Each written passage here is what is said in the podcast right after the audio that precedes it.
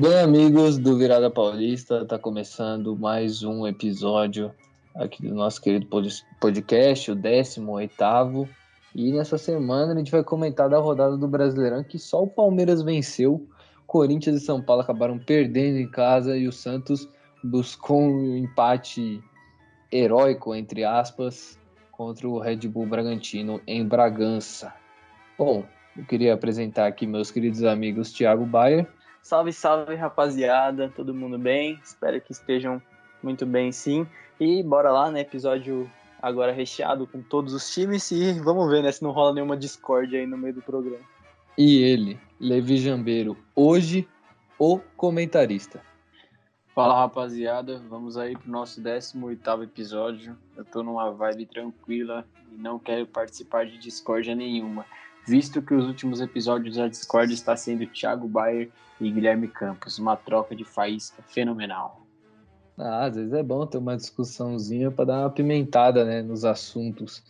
Bom, vamos começar aí falando sobre o nosso Virada Indica toda semana aí. A gente traz uma indicação nova aí para você. E eu vou começar pelo Levi. Levi, qual a sua indicação de hoje? Então, a minha indicação do dia de hoje vai ser uma música. E ela se chama Assault. Na verdade, tem várias, vários Assault, né? Assault Crime Perfeito, Assault Quarentena. Essa é mais uma da sequência aí de Assault. Então, essa é o Assault Rio. Nela está o Pose do Rodo, Orochi, é, entre outros aí bem conhecidos da Main Street, que é a empresa do Orochi, né? Então, para quem gosta de trap, misturado com rap, misturado com funk, né? Porque o Pose do Rodo também é, vem aí do, do mundo do funk, é a minha indicação da vez. Vocês vão gostar muito da música, já que é uma das melhores músicas aí da Main Street. Aí sim, baita indicação aí do Levisão. É, para quem gosta de uma musiquinha aí, temos aí Orochi, Pose do Rodo, grandes torcedores do Flamengo, né? O Pose, inclusive, direto falando do Flamengo aí.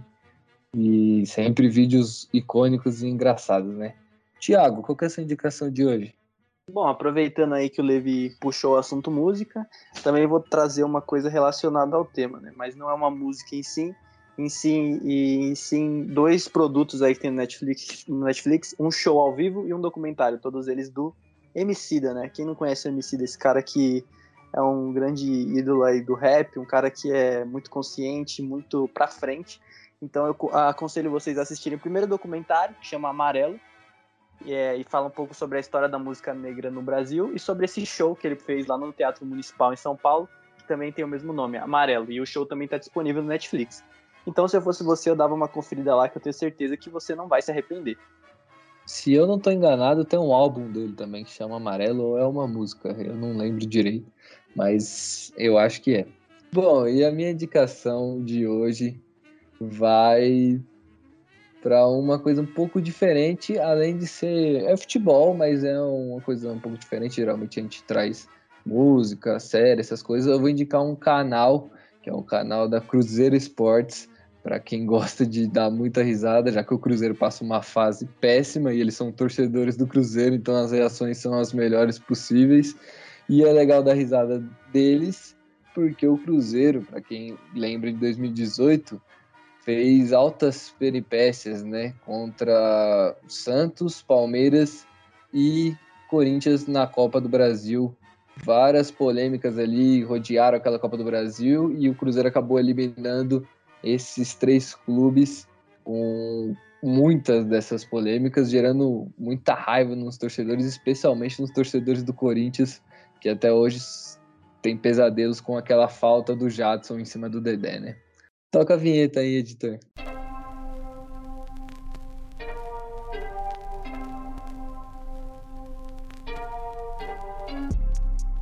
Bom, vamos falar agora né, sobre a rodada do Brasileirão e vamos começar falando do Tricolor Paulista. O Tricolor Paulista recebeu o Tricolor do PC, o Leão do PC, né? E acabou perdendo de 1 a 0 novamente, um gol com falha de bola aérea. O São Paulo foi com um time misto, sim, é verdade, mas tem que jogar com o Fortaleza para ganhar no, no, Morumbi, né? e acabou não acontecendo. Eu gostaria de saber de você, Tiago, o que você achou do jogo e será que não tem solução essa bola aérea do São Paulo? Bom, solução tem, né? Mas acho que o Crespo ainda não conseguiu achar essa resposta dentro do elenco, né? Já são muitos gols sofridos de bola aérea e o problema continua. Então, fica cada vez mais difícil com que o Crespo consiga achar esse, esse problema, consiga resolver esse problema, né? Mas, apesar da derrota, eu vou ser até um pouco otimista, nem tudo foi ruim no jogo do São Paulo. No primeiro tempo, o São Paulo até que foi, mostrou uma situação bem interessante, onde eles conseguiram pressionar a saída de bola do Fortaleza e evitar com que o Fortaleza tivesse a bola, que é a principal característica desse time aí do Fortaleza que vem arrasando seus adversários, que é manter essa posse de bola. Né? O São Paulo conseguiu pressionar, fez uma marcação bem forte e evitou bastante a, essa, esse controle do jogo do Fortaleza. Além disso, o São Paulo até teve algumas finalizações, mas acabou parando numa noite inspirada do goleiro adversário. Só que aí no segundo tempo a situação começou a mudar, né? O time misto eu acho que começou a sentir um pouco. E o Fortaleza, percebendo essa situação, conseguiu se recolocar no jogo, é, botou a cabeça no lugar, trabalhou a bola e começou a pressionar o São Paulo. Até que uma hora o gol saiu, né? Já era meio que esperado ali pelo decorrer do segundo tempo. Mas uma coisa que me chamou muita, é, me chamou muita atenção foi a falta de mudança do Crespo, né? Ele viu que o time estava desorganizado no segundo tempo e mesmo assim ele não conseguiu fazer nada para mudar isso. Eu acho que, claro, isso deve muito por causa do time ser misto, mas assim, o Crespo ele precisa ter, tomar algumas atitudes ali, tentar mudar mais taticamente o São Paulo nesses momentos. A gente já percebeu que isso acontece muito. Às vezes o São Paulo fica muito estático taticamente e aí acaba sofrendo mesmo, não tem jeito, né? Mas a sequência do São Paulo continua ruim. O time vai pressionado aí para essa volta na Libertadores e vamos ver aí como vai seguir o tricolor paulista no resto do ano, porque fácil não tá não, viu? É, a situação do São Paulo tá complicada e no último jogo, né, contra o Fortaleza, acabou acontecendo uma coisa nada legal. O massagista do São Paulo acabou passando mal, desmaiando dentro de campo, acabou sendo levado ali para o hospital, agora já está se recuperando. Mas na hora foi um sufoco, porque teve um problema ali com a ambulância, a ambulância não conseguia ligar demorou algum tempinho para ela ligar, e aí a gente sabe que quando essas coisas mexem com a vida, né, qualquer segundo conta, né? Então, realmente, graças a Deus deu tudo certo aí com ele e já tá se recuperando. Bom, Levi, eu queria que você falasse do jogo, eu queria também que você falasse sobre a perspectiva do São Paulo para a volta da Libertadores. Você acredita numa classificação? Gostaria de enfatizar primeiramente melhoras ao massagista Marcelinho aí que passou mal na beira do gramado e precisou ser socorrido às pressas. O Guilherme Campos já reforçou isso que aconteceu com o massagista do São Paulo, mas nós desejamos as melhoras para ele. Mas é, enquanto ao jogo, São Paulo saiu infelizmente aí derrotado para a tristeza dos torcedores, né? Acabou tomando um gol de bola parada, que nunca é legal e principalmente ali para a torcida do São Paulo, que vem sofrendo com isso já há algum tempo, né? Em, cobrança, em cobrança de falta pela esquerda, o Lucas Crispim cruzou simplesmente na medida para o Robson, que conseguiu testar no cantinho do Thiago Volpe, ali sem chance para o goleiro. Então, o São Paulo sofreu bastante nesse jogo, já que o time do Fortaleza é bem arrumadinho, então São Paulo passou certa dificuldade. É, as estatísticas foram bem parelhas. Podemos ver 10 chutes no São Paulo contra 9 do Fortaleza, 3 chutes no gol do São Paulo contra 4 do Fortaleza. O São Paulo teve um pouco mais de posse de bola, mas não foi uma, uma, uma porcentagem muito considerável. Foi 58% contra 42%, então basicamente ficou parelho. E essa situação acaba deixando o São Paulo numa colocação no campeonato muito complicada, porque o São Paulo se encontra na 15ª posição com 11 pontos e 12 jogos. E na cola do São Paulo já vem o América Mineiro com 9 pontos, mas tem um jogo a menos. E se não bastasse isso, tem o Cuiabá, que abre a zona do, do rebaixamento com 9 pontos e 10 jogos, ou seja, dois jogos a menos que o São Paulo. Então a situação do São Paulo não tá nada, não tá nada fácil, tá bem preocupante. O torcedor São Paulino tem que abrir o olho aí, porque a zona de rebaixamento não está tão longe. Já para o jogo da volta, é, eu acho que o São Paulo não tem o favoritismo. Talvez isso deixe ele mais tranquilo, mas talvez não, porque o São Paulo precisa mostrar algo para o torcedor. Então, caso o São Paulo seja eliminado para o Racing na terça-feira, se não estou enganado, é capaz de, de ter ali uma revolta dos torcedores, principalmente na nas redes sociais, né? Que é onde o pessoal mais se reúne para protestar contra o seu time de coração. Então, São Paulo pode passar por momentos difíceis, difíceis, melhor dizendo, e pode passar também por uma semana bem complicada, já que nessa semana joga a vida contra o Racing na terça-feira, né? É capaz de ter alguns desfalques. Eu não sei ao certo, mas dois dentre Éder, Rigoni e Miranda parece que não jogam. E um parece que ainda vai conseguir recuperar tempo. Então, São Paulo se vê numa, numa situação com um elenco bem chuto para a partida da, da terça-feira. Eu apostaria em 50% para o Racing e 50% para o São Paulo. Porque, querendo ou não, o São Paulo é um time bastante tradicional no Libertadores, né?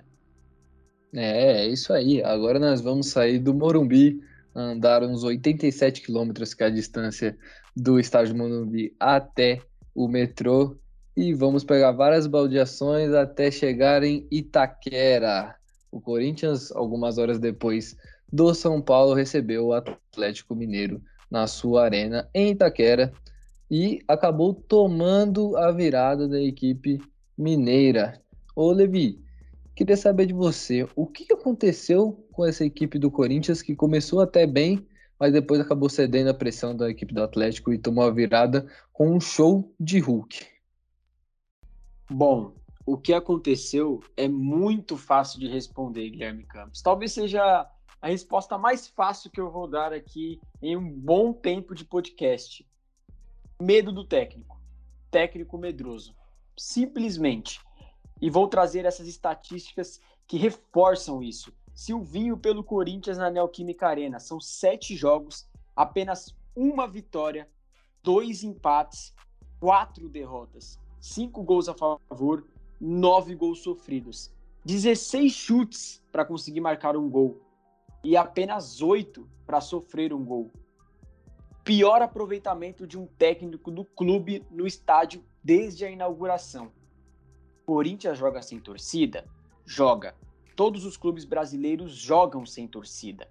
Mas o Corinthians, por ser uma equipe de massa, acaba sofrendo mais com isso. Tudo bem, eu entendo e compreendo. Mas ter o pior aproveitamento de um técnico desde que o estádio seja, foi inaugurado, para mim é incompreensível, para mim é inaceitável, melhor dizendo, né? E temos aqui no podcast, eu falei que eu estou muito calmo, muito tranquilo, mas temos aqui no podcast um baita defensor aí do Silvinho. Não sei o que ele vai falar dessa vez, mas o Corinthians perdeu de novo, perdeu de virada e o pior, o Corinthians fazia um bom primeiro tempo dentro das limitações da equipe, dentro, né, do que, do que a equipe pode produzir. Chegou no segundo tempo, simplesmente o Corinthians desligou do jogo, decidiu não jogar, decidiu abdicar da partida, ou melhor dizendo, Silvinho decidiu recuar o time, né? Recua, recua, evita, evita, e aí fica difícil. Fica difícil, porque o Corinthians se via numa situação boa para conseguir aniquilar a partida, talvez, fazer um 2 a 0 que fosse fatal, mas não foi possível. Infelizmente, não foi possível. É, o Corinthians teve destaque, para mim, dos dois melhores jogadores do Corinthians ofensivamente é, produzindo partida, produzindo no jogo, que foi o Cantilho e o Gustavo Silva. O Cantilho, que foi o autor da roubada de bola e a assistência para o Gustavo Silva, e o Gustavo Silva, que foi o autor do gol. Para mim, foi os únicos pontos positivos do Corinthians na partida. Fábio Santos não tem condição. Sinceramente, o, Fábio Santos é, ser lateral esquerdo da equipe do Corinthians em pleno 2021 não dá. O cara aparentemente não aguenta mais correr ou pelo menos maratonar vários jogos seguidos, né? Correr, eu acho que o, correr que eu digo se diz mais a, a maratona de jogos, porque os, os, times brasileiros jogam muito, então o Fábio Santos não, não, tá mais dando para ele, entendeu? Acho que a idade bateu, então o Corinthians precisa de um lateral, talvez na base, talvez contratando, não sei. É engraçado também que o Corinthians jogando com Cantilho, Gabriel e Rony é um meio-campo que o Corinthians mais perde do que ganha. Outra estatística bizarra. E para reforçar mais ainda, Rony teve a pior nota em campo e, e desde que eu acompanho é, fielmente o SofaScore, porque nós aqui do Virado Paulista gostamos bastante do, do SofaScore, eu não tinha visto nota pior, não. O Rony simplesmente saiu da partida com 5.9. Então foi uma partida tenebrosa do meio campo do Corinthians ali. Outro destaque negativo é para o Jô, que fez uma partida bem abaixo e teve um inacreditável futebol clube. Você que não conferiu ainda o inacreditável futebol clube do Jô, vá no nosso Instagram, Virada Podcast, você vai ver o que o Jô arrumou nesse jogo. Se não bastasse uma vez, ele errou duas. Ele conseguiu a proeza de errar duas vezes no mesmo lance. É o nosso Josão, o nosso 77 Jô. Mas é isso aí. Corinthians agora se encontra numa situação também não muito favorável né, no campeonato. Agora é o momento de rodar a chave, não é ter, deixar terminar o primeiro turno para ir ver o que as coisas podem acontecer. Não, o Corinthians tem que rodar a chave agora.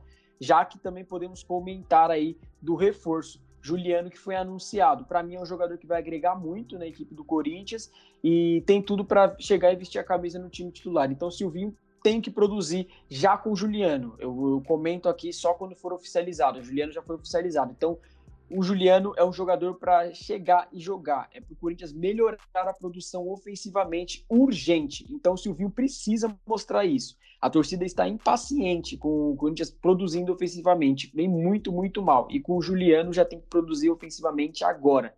Então é isso torcedor corintiano, é ver se com o Juliano, que foi anunciado, o Corinthians pelo menos consegue chegar aí na parte de cima da tabela, né, que é do primeiro ao décimo.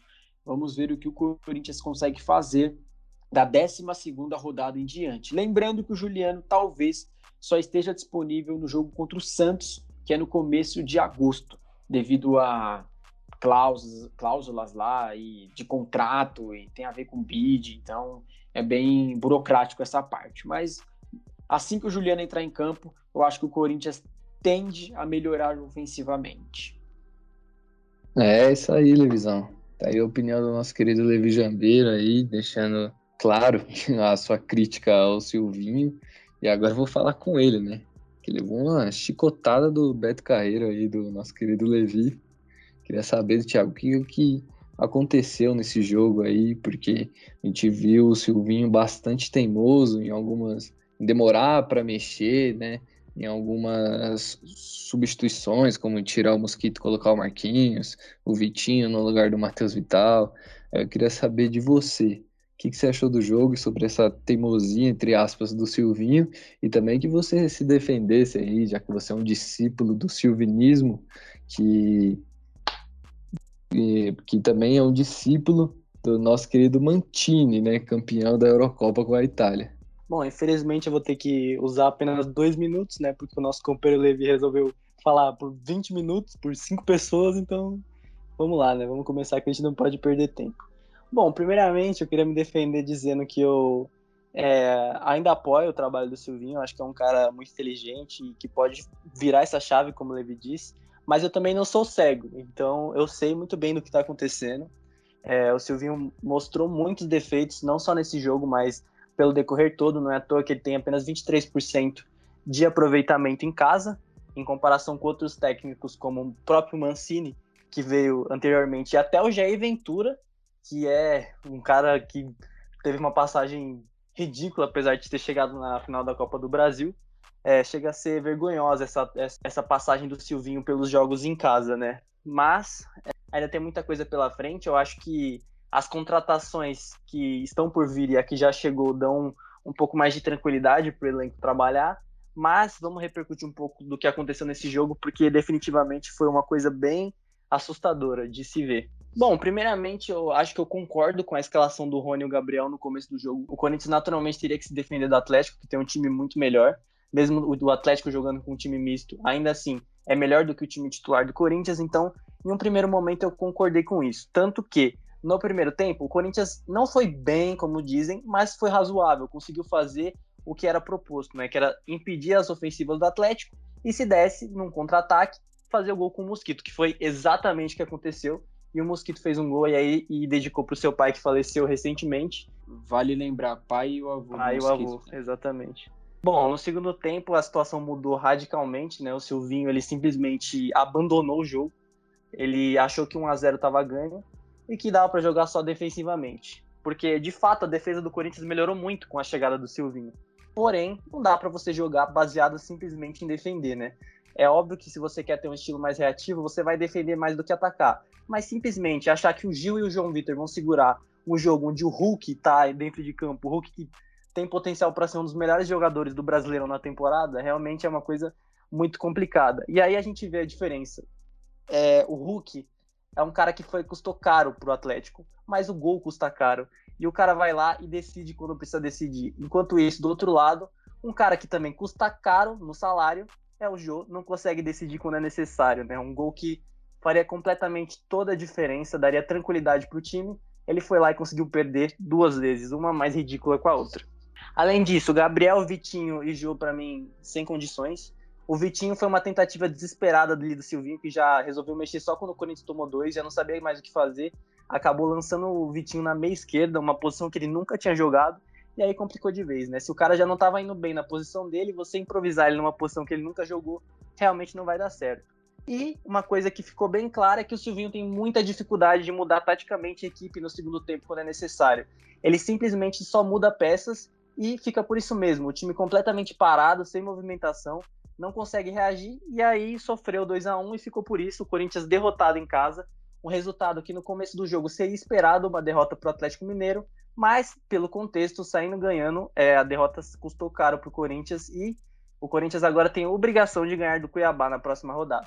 É, situação complicada aí do Corinthians, perdeu de virada aí num jogo é, frustrante, né, para o torcedor corintiano. Mas agora vamos falar de time que está vencendo e está vencendo muito bem o Palmeiras foi até Goiânia enfrentar o Atlético Goianiense e venceu por 2 a 0.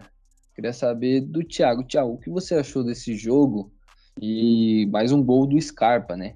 Como que você vê essa evolução desse jogador nessa equipe do Palmeiras? Bom, a cada jogo de, que passa, né, fica mais difícil o Palmeiras perder essa liderança. É realmente impressionante como o Palmeiras conseguiu ser um time muito seguro, um time muito tranquilo, que quando precisa ganhar, vai e ganha, independente de, de como sai jogando, do adversário que está enfrentando, o Palmeiras sabe o que precisa fazer e faz, né? E hoje foi mais um exemplo disso. Um jogo que não era fácil contra o Atlético Goianiense, por mais que o Atlético Goianiense estivesse desfalcado, tem que se elogiar o trabalho da comissão técnica e do treinador que estudaram muito bem o jeito do Atlético do Barroca jogar. Simplesmente impediram todas as ofensivas pelas laterais, o Janderson não conseguiu jogar, o Dudu do Atlético também não conseguiu jogar, e aí ficou muito fácil para o Palmeiras controlar o jogo e sair na frente, né? Coisa que só aconteceu lá no segundo tempo. Mas a gente tem que elogiar muito o Scarpa e esses outros jogadores, e isso prova que o Palmeiras é um time muito versátil, né? Um time que tem muitas alterações que podem mudar o jogo. Palmeiras é muito flexível, é, os jogadores dão opções diferentes, tanto na defesa quanto no ataque. Isso por conta das características, como também por conta da inteligência tática dos jogadores a gente vê que a dupla de zaga tá muito entrosada, né? O Felipe e o Gustavo se entrosaram muito bem, mesmo o Felipe não sendo zagueiro, mas e aí a gente consegue ver, por exemplo, o Felipe às vezes sobe um pouco mais, a zaga já fecha com outro jogador. É um time muito inteligente. E aí, ofensivamente, quando precisa fazer o gol, é impressionante como o time do Palmeiras é mortal. Seja com William, com Davidson, com Gustavo Scarpa, com Rafael Veiga, todo mundo que tá lá sabe fazer gol e quando, e quando precisa fazer, faz. E o Dudu ainda é um único ponto negativo, né? É um cara que está bem fora de ritmo, mas eu acho que com o tempo ele vai se readaptando e vai poder ajudar muito o Palmeiras mais para frente também. É, por falar em Dudu, é, que está começando agora, e o Palmeiras está vivendo uma ótima fase ainda, mesmo sem o Dudu estando na sua, no seu melhor ritmo, né? O Palmeiras vive uma grande fase, mas a gente também tem que falar, às vezes, de algumas polêmicas que acontecem no Palmeiras. É, recentemente saiu aí uma notícia falando que os empresários do Dudu pediram para pediram não, tentaram negociar o Rony, vender o Rony do Palmeiras para o Dudu ter mais espaço, né? E aí eu queria saber do Levi, Levi, primeiramente o jogo, o que você achou da partida, e sobre essa polêmica aí, que o Rony, inclusive, ficou bem chateado. Isso aí, ele pode atrapalhar ali o vestiário da equipe do Palmeiras, que tá muito bom, pelo visto? Palmeiras vence mais uma e segue isolado na liderança do Campeonato Brasileiro. Quem para o Verdão, hein? Quem para o Verdão sem freio? Palmeiras simplesmente aniquilou seu adversário por 3 a 0 não foi uma vitória como das outras, comuns assim, por 3 a 0 né? Aquela, aquele gol no primeiro tempo, gol no final, sabe? Tipo, aquele, aquele recheadão mesmo de 3 a 0 Então, o Palmeiras marcou apenas na segunda etapa, primeiro com um gol contra, que ajudou ali o Palmeiras a depois marcar o segundo e o terceiro gol, no caso, porque a defesa do Atlético Goianiense ficou mais exposta, então o Palmeiras conseguiu sacramentar a partida. O segundo gol foi marcado pelo Gustavo Scarpa, com participação do Breno Lopes, que para mim foi o destaque da partida, e o terceiro gol do Breno Lopes com participação do Daverson. Palmeiras, na minha opinião, tem o melhor elenco do Brasil em questão de nível. Por exemplo, se o Palmeiras perder um jogador, o jogador que irá substituir ele não irá despencar o nível da equipe. Não vai ser um reserva tão de qualidade diferente do que o, do que do que, o que está lá. É, o Flamengo também tem um elenco muito bom, é o segundo melhor do país, na minha opinião. Só que o Flamengo ainda em algumas posições tem um reserva que destoa muito do titular, né? Em algumas, não, como o Gabigol e o Pedro, no caso. Mas o Palmeiras, para mim, tem um elenco completíssimo ali, bem equilibrado, né? Bem equilibrado é a palavra certa. Breno Lopes, que eu destaquei, é o jogador que menos precisa de minutos para participar de um gol no Brasileirão. É 71 minutos apenas, entre os jogadores com pelo menos 50% dos jogos, ou seja, tem nove jogos, quatro como titular, cinco gols e uma assistência. 10 chutes, sendo 7 no gol e dois chutes para marcar. Então o Breno Lopes ele tem uma pontaria muito boa. Nota do SofaScore 7.09. SofaScore sempre fortalecendo aí para a gente. Então o Palmeiras engata sua sexta vitória seguida no campeonato e voa alto aí pelo título do Campeonato Brasileiro. Agora, respondendo a sua pergunta, Guilherme, eu acredito que não. Acredito que não, porque o Dudu tem uma postura de capitão, entre aspas, né? Tem uma imagem de capitão, melhor dizendo, para a torcida. A torcida venera muito o Dudu, é, idolatra muito o Dudu, então acabar tendo essa rixa aí no vestiário, acho que não vai ser a, o melhor cenário para a equipe do Palmeiras, tanto dentro de campo quanto fora de campo. Então acredito que essa situação deve ser contornada ali dentro do vestiário mesmo, entre os dois jogadores, talvez um empresário, ou talvez a participação do Abel Ferreira para colocar um ponto final, mas isso não irá vir tona, vir à tona não vai, vai vir a mídia e virar uma bomba ou algo do tipo, assim, é uma notícia bombástica. Eu acho que vai ser resolvido ali dentro do, do vestiário do Palmeiras mesmo. O Dudu, que eu ainda não me acostumei vendo a camisa dele, aquele 4 mais 3, né? Mas tudo bem. Isso também ajuda a amenizar a polêmica, já que a 7 tá com o menino Rony que arrebenta na Libertadores pelo Palmeiras. Bom, é isso aí. Agora a gente falou do Palmeiras, né, o líder do campeonato. Vamos falar agora do Alvinegro Praiano. Santos foi até Bragança Paulista enfrentar o Bragantino e acabou saindo de lá com uma, uma vitória, não, um empate com um gostinho de, de vitória, né? Queria saber de vocês dois. Primeiramente aí do Thiago. Thiago, o que você achou desse jogo? E eu vi, eu observei ali que a equipe do Santos ela tem uma dificuldade muito grande de jogar fora de casa, inclusive os números apontam isso. O que você acha que a equipe do Diniz tem que fazer para melhorar isso daí? Bom, eu acho que talvez seja uma questão de postura. Eu acho que não é uma questão tática, uma questão preparatória. Eu acho que é mais uma questão de postura mesmo. O Santos se impõe muito dentro de casa e eu sinto que talvez o Diniz tenha um pouco de medo de fazer isso fora de casa e acaba sofrendo um pouco com isso.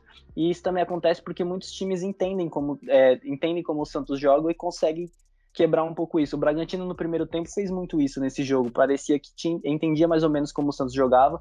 Joga também de uma forma parecida, o que facilita bastante e conseguiu anular as ações. Mas eu gostei bastante da, da escalação inicial do Diniz colocando o Santos para jogar.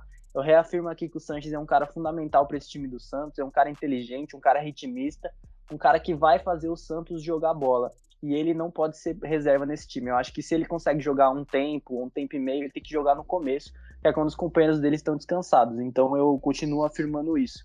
Fora isso, o Santos sofreu um pouco em, em ataques rápidos do Bragantino. O Bragantino é um, um time muito veloz, principalmente pelas pontas.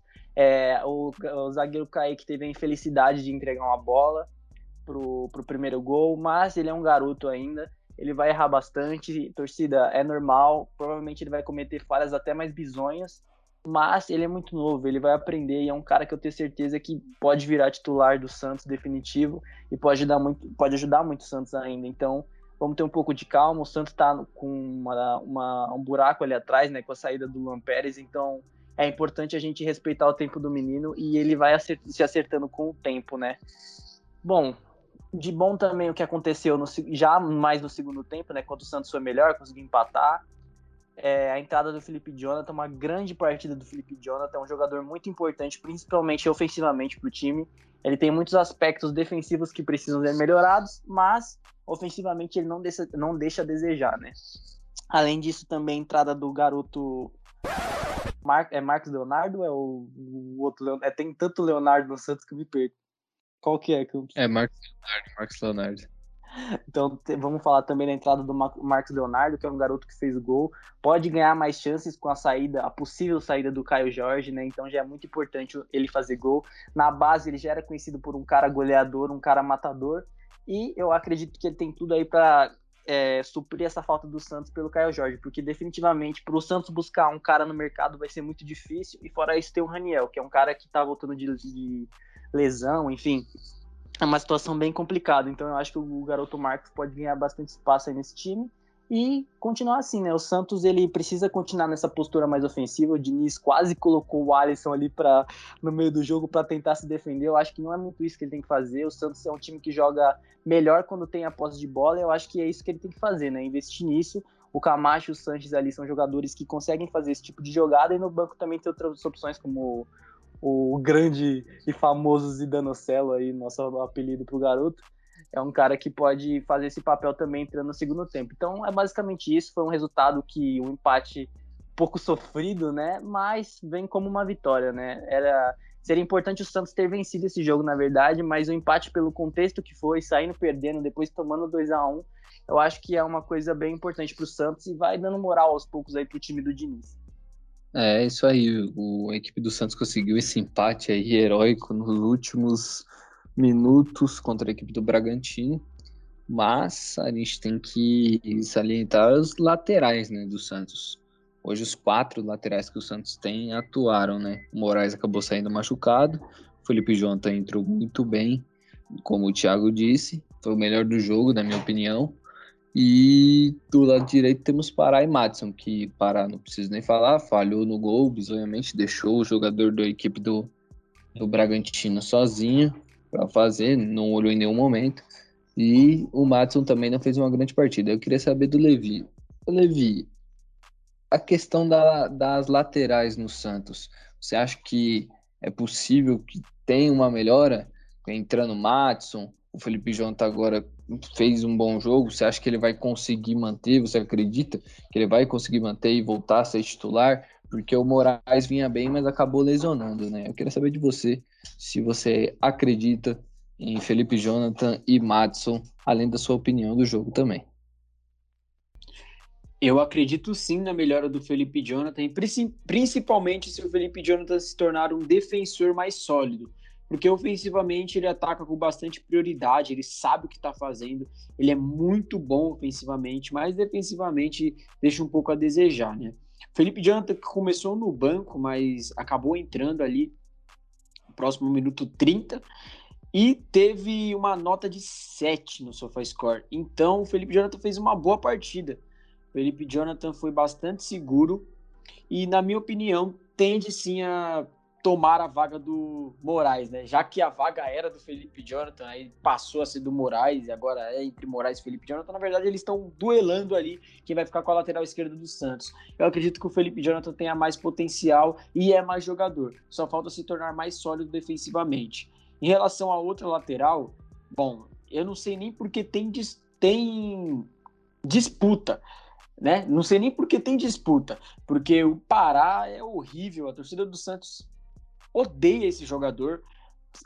Para falar bem a verdade mesmo, Pará é um dos jogadores mais criticados pela torcida do Santos atualmente, né? Já vem um bom tempo assim, desde, desde a temporada passada, mais precisamente ali as fases finais da Libertadores, a final da Libertadores mais precisamente ali, né? Já que a torcida do Santos tem bastante pesadelo com isso. E o Pará vem atuando bizonhamente depois dali. Eu, eu nunca achei o Pará um lateral confiável, um lateral titular de time grande, que o Santos é time grande, né? Time que briga por coisas grandes na temporada. O Pará não pode ser titular de maneira alguma. Eu acho que ainda há essa disputa, por quê? Porque o Maxson, ele vem jogando muito como um lateral direito, mais um falso lateral direito, entre aspas, que é um lateral direito mais como se fosse um ponta. Ele não é um lateral direito de origem, então por isso que ele acaba perdendo para o Pará em determinadas situações. O Diniz prefere colocar o Pará, que é um cara mais da posição ali, né? Já que o Matson se mostrava um lateral direito, só que a, pelo Santos, principalmente, ele se mostra muito um ponta também, um falso ponta. Então isso acaba dando uma confusão ali na, na cabeça do treinador.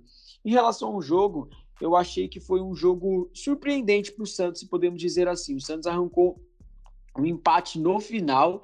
É um empate bastante importante, porque o Santos se via perdendo até os acréscimos. E o Marcos Leonardo entrou ali no finalzinho para fazer o gol, numa jogada, inclusive, do Felipe Jonathan faz um cruzamento perfeito, acho que foi na, na, cabeça do Lucas Braga, se não estou enganado, ou foi do Matson, um dos dois. E aí ele cabeceia na trave, a bola sobra ali pro Marcos Leonardo, né? Aquela, aquela famosa sobrada de artilheiro, sobrou pro pé do, do Marcos Leonardo iluminado, que colocou para dentro das redes. Eu achei que foi um jogo bastante interessante, bastante brigado, bastante competitivo.